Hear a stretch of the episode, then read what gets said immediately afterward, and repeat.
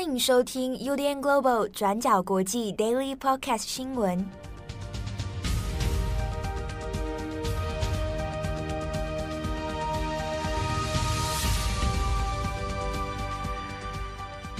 Hello，大家好，欢迎收听 UDN Global 转角国际 Daily Podcast 新闻。我是编辑七号，我是编辑木仪。今天是二零二二年九月十四号，星期三。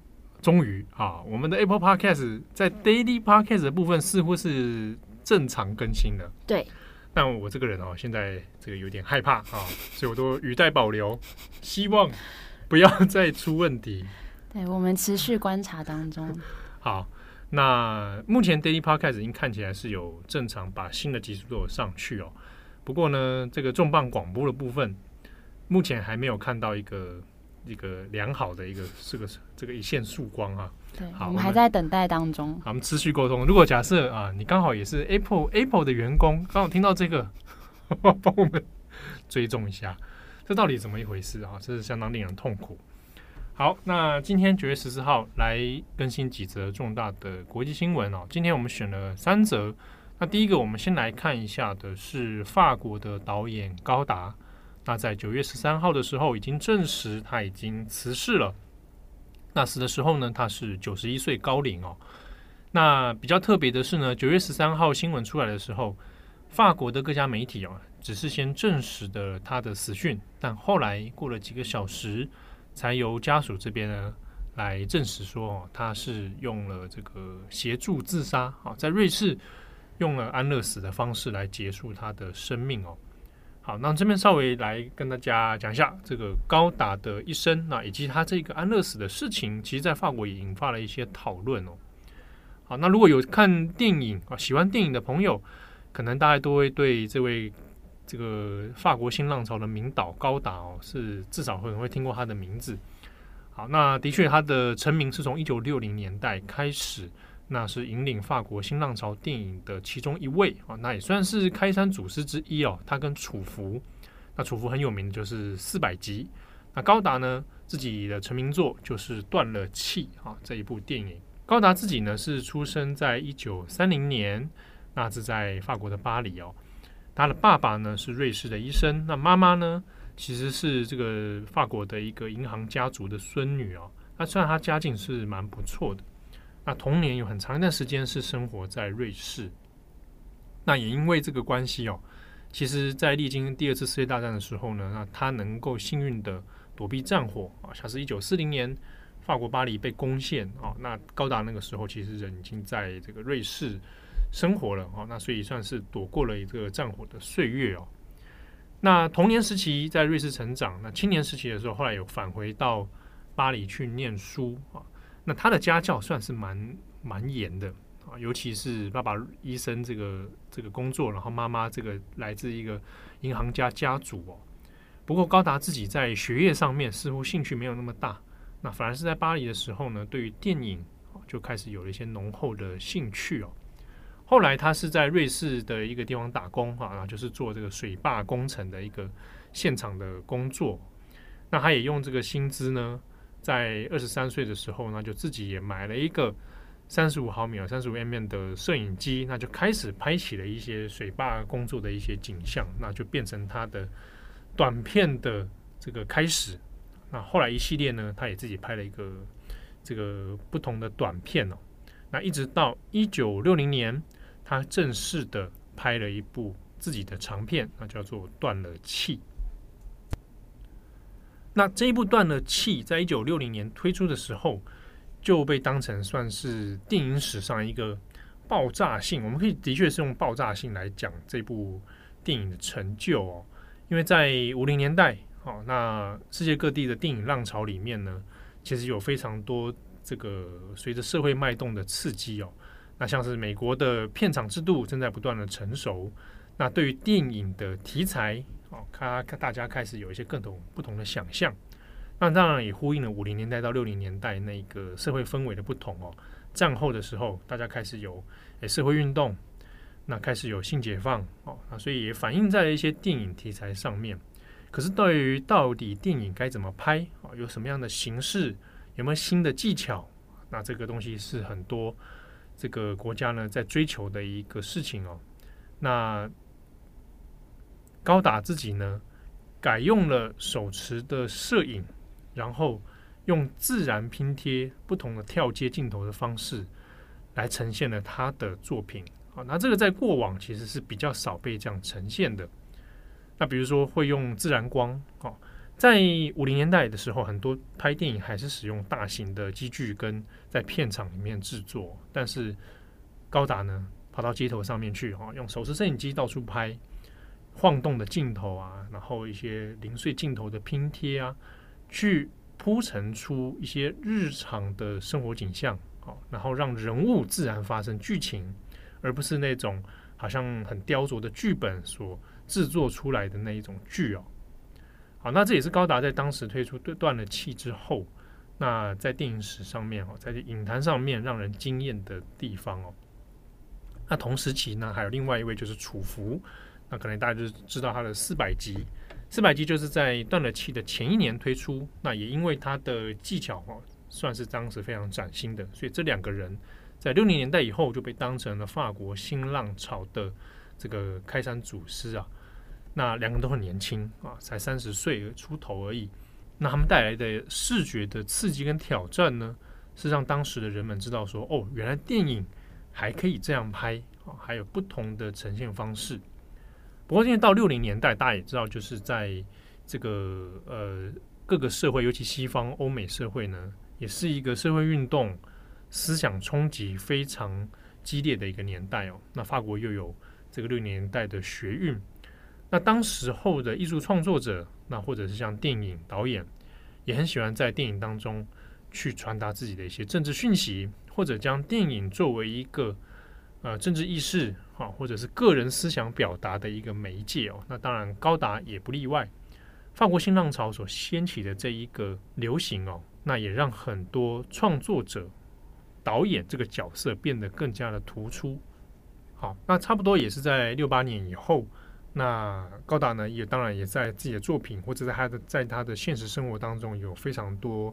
对于社会的批判啊，对于很多这个威权的批判啊，希望能够去中心化等等啊。那高达自己的作品里面，其实也相当是某种程度上是蛮反对商业化的啊，所以他一向就看不太看不起这个好莱坞。那对奥斯卡奖其实也是蛮蛮藐视的哦。那他终其一生呢，其实很多的作品大部分都是以个人的艺术创作为主哦，那就几乎没有再碰触这个商业的电影创作。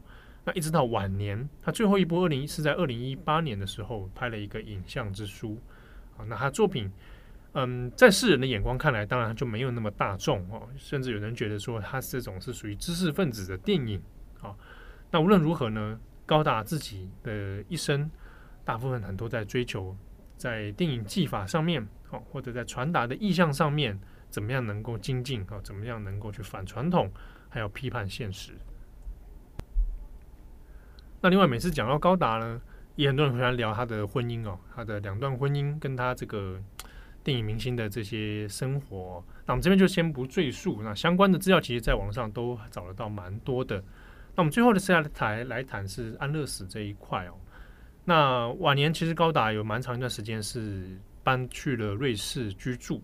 那最后呢，他是选择使用这个协助自杀的方式来结束生命。那这件事情，这个在瑞士是合法的。那但是瑞士呢，也要经过医生的这个医疗鉴定，哦，那你也是要出于这个人道主义的这个目的哦，才能够来执行。那在法国它是不合法的。法国先前呢是有可以做到的是呢，消极的被动安乐死，哦，你必须是有身患绝症，而且已经没有好转的可能，那可以。考虑说是做拔除你的生命维持系统哦，那这个来做被动的安乐死。但在法国呢，也曾经因为一些这个植物人的被动安乐死事件呢，引发了很大的争议。那即便到现在呢，也还没有办法哈，在法国是全面安乐死合合法化的。那高达的这个选择呢，后来在法国当然也掀起了很多讨论啊，特别是法国总统马克宏，马克宏在 Twitter 上面他就有。这个公开悼念悼念高达，那就说他是法国的国宝。不过，也与此同时呢，也有谈到了关于安乐死的问题。那马克宏有承诺，就是说，因为安乐死是本来他自己也想要去推动的一个目标。好，那也许在高达的这个死亡传出之后呢，那或许法国可以再来慢慢讨论，到底这个合法化的问题要怎么来推动。好，那相关的细节呢，可以参考今天的转角国际过去二十四小时。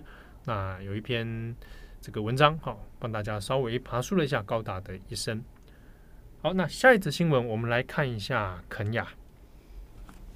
好，我们接下来第二则新闻来更新肯亚新总统就任的消息。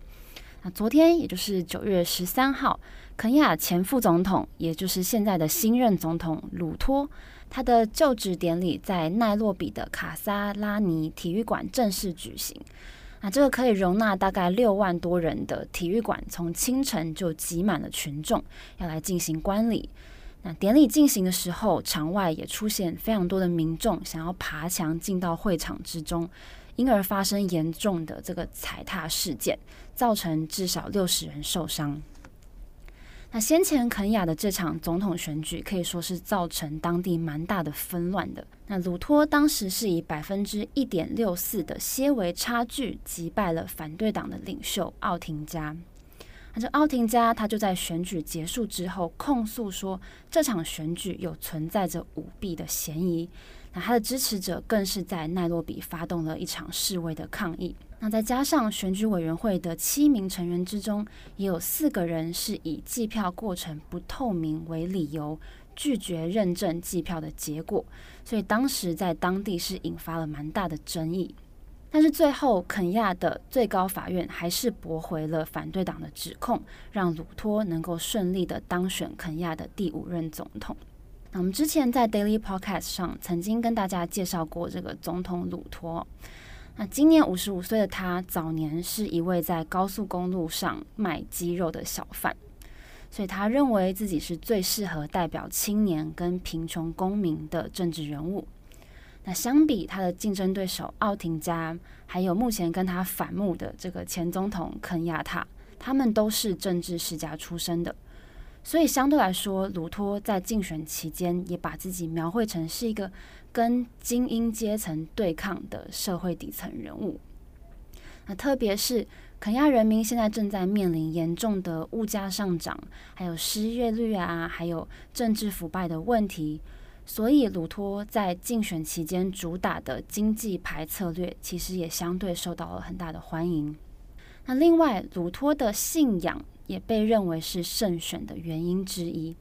那值得注意的是，在肯亚有大概百分之八十五的人口都是信奉基督教的，那也有百分之十一的人口是信奉伊斯兰教。那鲁托他本身就是一位福音派的基督徒。那按照他过去的习惯，他很喜欢在公开的演说之中引用圣经的经文，或是公开进行祷告。就像昨天九月十三号的这个就职演说中，他也说感谢上帝让他啊、身为嗯穷困的这个乡村小男孩，那如今也成为了总统。那他也说，他也这赞美了这个教会跟穆斯林的这个领导层。然后他也承诺说，未来一定会加强这个教会跟伊斯兰教的这个领导层之间的伙伴关系。那以目前的情况来看，我们也许可以说，鲁托在这两个宗教的信仰人口之中是算是会拿捏分寸的。所以在总统竞选的期间，肯亚的一个叫做联合民主行动 （UDM） 这个组织，哦，也公开支持了鲁托。那这个组织其实大多数的成员都是穆斯林领导人。那他们在公开表示的时候，他们也说，虽然鲁托跟他们信奉的宗教是不一样的，但是他们相信鲁托是会有能力可以领导拥有不同信仰的人民。好，那 BBC 的分析就说，呃，鲁托他这种比较平易近人的出身，然后又特别在信仰上树立某种正面的形象，那这将呃这也是赢得选举的关键因素之一。但是鲁托他对同志权益跟堕胎权的这个观点，也因为宗教的关系，始终保持着反对的立场。所以接下来鲁托要怎么帮助本身就饱受天灾冲击的肯亚来扭转经济上的困境？那未来如果面对同志权益跟妇女权益等等的议题，他会怎么处理？啊，这个也是大多外媒正在关注的焦点之一。好，那下一个新闻，我们来看一下联合国。联合国最新出了一个叫做《现代奴隶制调查报告》。那这个报告是由联合国国际劳工组织 （ILO）、还有国际移民组织 （IOM）、还有人权组织 Walk Free 这三个组织一起发表的。那报告中有指出说，现在全世界有大概五千万人是符合所谓现代奴隶的定义，也就是世界上每一百五十个人就会有一个人是属于啊现代奴隶的处境。那我们来看看，根据 Walk Free 的这个对现代奴隶的定义啊，就是因为威胁、暴力、债务、滥用权力或是欺骗而无法拒绝或是离开的剥削情况，就是现代奴隶的定义。那这份报告也大致上把这个符合现代奴隶定义的这五千万人分成两个部分，一个是强迫劳动，还有另外一个是强迫结婚这两个部分。那第一个部分有高达两千七百六十万人，目前是处于强迫劳动的状态。那其中有百分之六十是在制造业、建筑、农业或是家庭帮佣的私人产业。那其中还有六百多万的妇女跟儿童是受困在性剥削跟性虐待之中。那报告也说，大概有一半以上的强迫劳动个案是发生在高收入的国家，因为在这些地方，移工本身因为经济跟身份方面是相对弱势的。那被强迫劳动的机会也是一般劳工的三倍。那在强迫婚姻的部分，在二零二一年，大概有高达两千两百万位的女性是在非自愿的状态下被强迫结婚的。那其中也包含了很多十六岁以下的儿童新娘。那很大一部分的这个人口也是发生在呃阿拉伯联合大公国以及中东跟南亚地区。好，那以上的数据呢，目前只是在报告上显示的数字而已。那这个国际劳工组织也说，全世界还有无数的女性跟女孩，现在是处在被迫结婚情况之下，但是还没有被发现的。那值得关注的是，联合国原本是设定要在二零三零年消除所有形式的现代奴隶，但是我们可以看到，从二零一六年到二零二一年这段期间，遭到强迫劳动跟强迫结婚的人数，在五年之内其实是暴增了一千万人。那为什么这几年来现代奴隶的情况变得更严重？这个报告就指出说，主要是因为全球疫情爆发的影响，让很多劳动力的条件恶化，再加上阿富汗啊或是俄乌战争的冲突，以及极端气候带来的各种天灾不断的发生。不但让全球贫穷的问题变得更严重，也让上千万人被迫要迁徙成为难民。那最后，联合国也警告说，现代奴隶的情况目前正在恶化当中，而女性在强迫劳动和强迫婚姻中也占了非常大的比例。所以，联合国也强调说，这个对妇女跟儿童造成的伤害跟负面影响将会是很难想象的。所以他们也呼吁国际社会一定要来更加强的关注。好，以上是今天的 Daily Podcast 新闻。节目的最后，来分享一下这个 我最近啊，我最近在，我不是上次说我买那个铁锅吗？对吧？南部铁器。对对对对，台南铁器，台南台南铁器，台南铁器。哦，对对，对不起，又要嗯好，没关系。台南铁器，台南铁器，台南铁器。哦，用用了之后的心得可以说是非常好，但是大家不要以为我又要来卖锅子，不是，哎呦，真的不错，嗯，导热很均匀又很快。你现在还是用电磁炉？对啊，没有办法，嗯，对，就因为现在这个环境的关系啊，哇，真的不错用哎，哦，而且而且这个不粘锅的部分，对我正想问，欸、三个之中，对哪一个最好用？三个之中，就你不是说三锅一组吗？啊，对啊，对，还有平底的嘛，然后生锅，然后跟一个可以，您可以拿来做饭的。就煮煮白饭的。嗯，煮白饭那我还没用哎，就还有还附那个木木盖子哦。这么高级？对啊，感觉很很有情调，质感。对对，不错哎，不错哎。那你都你都用？你刚刚是说哪一个最好用？不粘锅是不是？生锅。生锅。生锅。你都做什么？就是拿来炒菜啊。那天你干嘛？你在笑什么？啊？因为我记得你之前有说，因为进入秋冬，你想要做一些菇菇料理。对对对，咕咕料理。那你你你还没还没还没还没，对，都已经真的要入秋，都还没做。哎，对啊，差不多啊。你们是很想吃是不是？对啊，最近就我一直勤带便当，我就很希望赶快吃到你做的菜。好了，我们试试看啊，不然轮流啊。慧仪跟你还有赖云不是都会做吗？那我先预定咖喱饭最好做的。哦，你要做咖喱饭？对。然后你做菌菇料理这样子。哦，那慧仪做什么？马来西亚菜。印度米。印度拌米。好，谢谢大家。我们今天贝利花就到这边。好，希望大家这个感谢支持我们这这个节目。啊，我们下次见，祝大家美好一天。我是编辑七号，我是编辑木仪，拜拜，拜拜。感谢你的收听。如果想知道更多资讯，请上网搜寻 UDN Global 转角国际。